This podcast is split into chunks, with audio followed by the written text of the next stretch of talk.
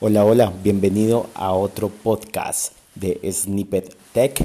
Hoy vamos a hablar del Machine Learning Kit y de Firebase Machine Learning. Estos eran dos servicios o productos que estaban en Firebase. Firebase liberó hace dos años atrás, liberó algo para los developers eh, móviles, ya sea aplicaciones Android, aplicaciones para iOS, un kit en el cual tiene modelos offline, o sea, no necesitas estar conectado ni llamar una API como tal en la nube, sino solo desde el móvil puedes usar diferentes modelos de Machine Learning.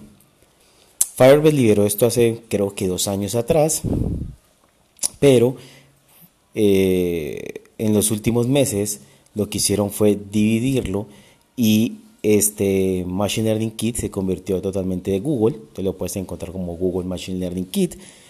Y Firebase siguió con un servicio de Machine Learning que redirecciona cuando estás buscando eh, modelos offline para, tu, para aplicaciones móviles, redirecciona a la página de Google, mm, Google Machine Learning Kit pero dentro de Firebase pues hay unos servicios. Así que en este podcast voy a hablarte de ellos. Primero, hablemos del Machine Learning Kit. El Machine Learning Kit es un conjunto de librerías que me permite poder tener Machine Learning en mi dispositivo, en mi aplicación, ya sea Android o ya sea iOS. Y lo más interesante es que estos modelos se pueden usar de forma offline, o sea, se descargan al móvil los modelos y ahí se ejecuta. Esto gracias a TensorFlow Lite. Entonces, ejemplo, tenemos varios servicios, más que todo enfocados en lo que es Vision y todo, o sea, eh, Computer Vision y lo que es eh, procesamiento de lenguaje natural, NLP. En la parte de Vision podemos, a partir de una imagen, procesarla. Y podemos en la imagen poder detectar caras, poder detectar labels. Y con medio defino labels es tomar una imagen y en la imagen decir, ah, hay un animal, hay un perro, hay un gato, hay un escritorio, hay una silla, hay un televisor, veo una casa, veo una, unos audífonos, veo un computador, todo eso son labels, son como etiquetas que tienen la foto. Y tiene offline, tiene muchas, muchas etiquetas eh, que puede detectar en una imagen creo que son más de 400, 500 etiquetas que podría detectar en una imagen. Así que de forma offline puedes tener todas estas etiquetas, así puedes procesar la imagen y poder detectar qué hay en esa imagen. Como te contaba también caras y lo que es un OCR, o sea, eh, puede tomar la imagen y poder extraer el texto también de la imagen de pronto estás, necesitas, estás tomando la foto a una cédula, a un documento de identidad o a un documento como tal y es capaz de extraer eso. Em, también hay algo también interesante que se, que se puede obtener, es la lectura de código de barras. Así que tú puedes leer códigos de barras de diferentes formatos, ya sea código de barras eh, QRs también, código de barras normales o QRs y con diferentes estándares. Así que es fácil, lo único que tienes que hacer es configurar cuántos eh, quieres procesar, cuántos tipos de código de barras quieres procesar y él automáticamente si detecta que es un QR o un código de barras de un estándar, pues lo va a leer. No tienes que explícitamente decirle esto es QR y esto es tal cosa. No, eh, tú dices yo quiero detectar estos cinco y él automáticamente los detecta. Así que esta es la parte de Vision a partir de forma offline. También se puede usar online, se puede activar ahí que digamos quieres reconocer más labels, pues usarías no solo el offline, sino el online para que él pudiera enviar la imagen y procesar más labels. Ya depende de tu necesidad. Y está la parte de NLP, que es la de procesamiento de lenguaje natural. Aquí tenemos servicios offline para mm, detectar qué idioma es un texto. Entonces así puedes, eh, si alguien escribe algo eh, o de pronto en, concatenas lees una imagen, esa imagen le extraes el texto y puedes de ahí identificar a qué, qué idioma es. Entonces puede detectar el idioma si es inglés, bueno, tiene varios, puede soportar varios, varios lenguajes. También tiene la parte de traducción, entonces también le puedo pasar un texto y hace la traducción de ello a diferentes lenguajes. Y tiene algo llamado interesante que llama Smart Replies y es lo que es respuestas como inteligentes y lo que hace es le pasamos de forma offline le pasamos diferentes mm, sentencias, oraciones que escribe el usuario. La librería va aprendiendo, va tomando esta información y a partir de eso empieza luego a recomendar.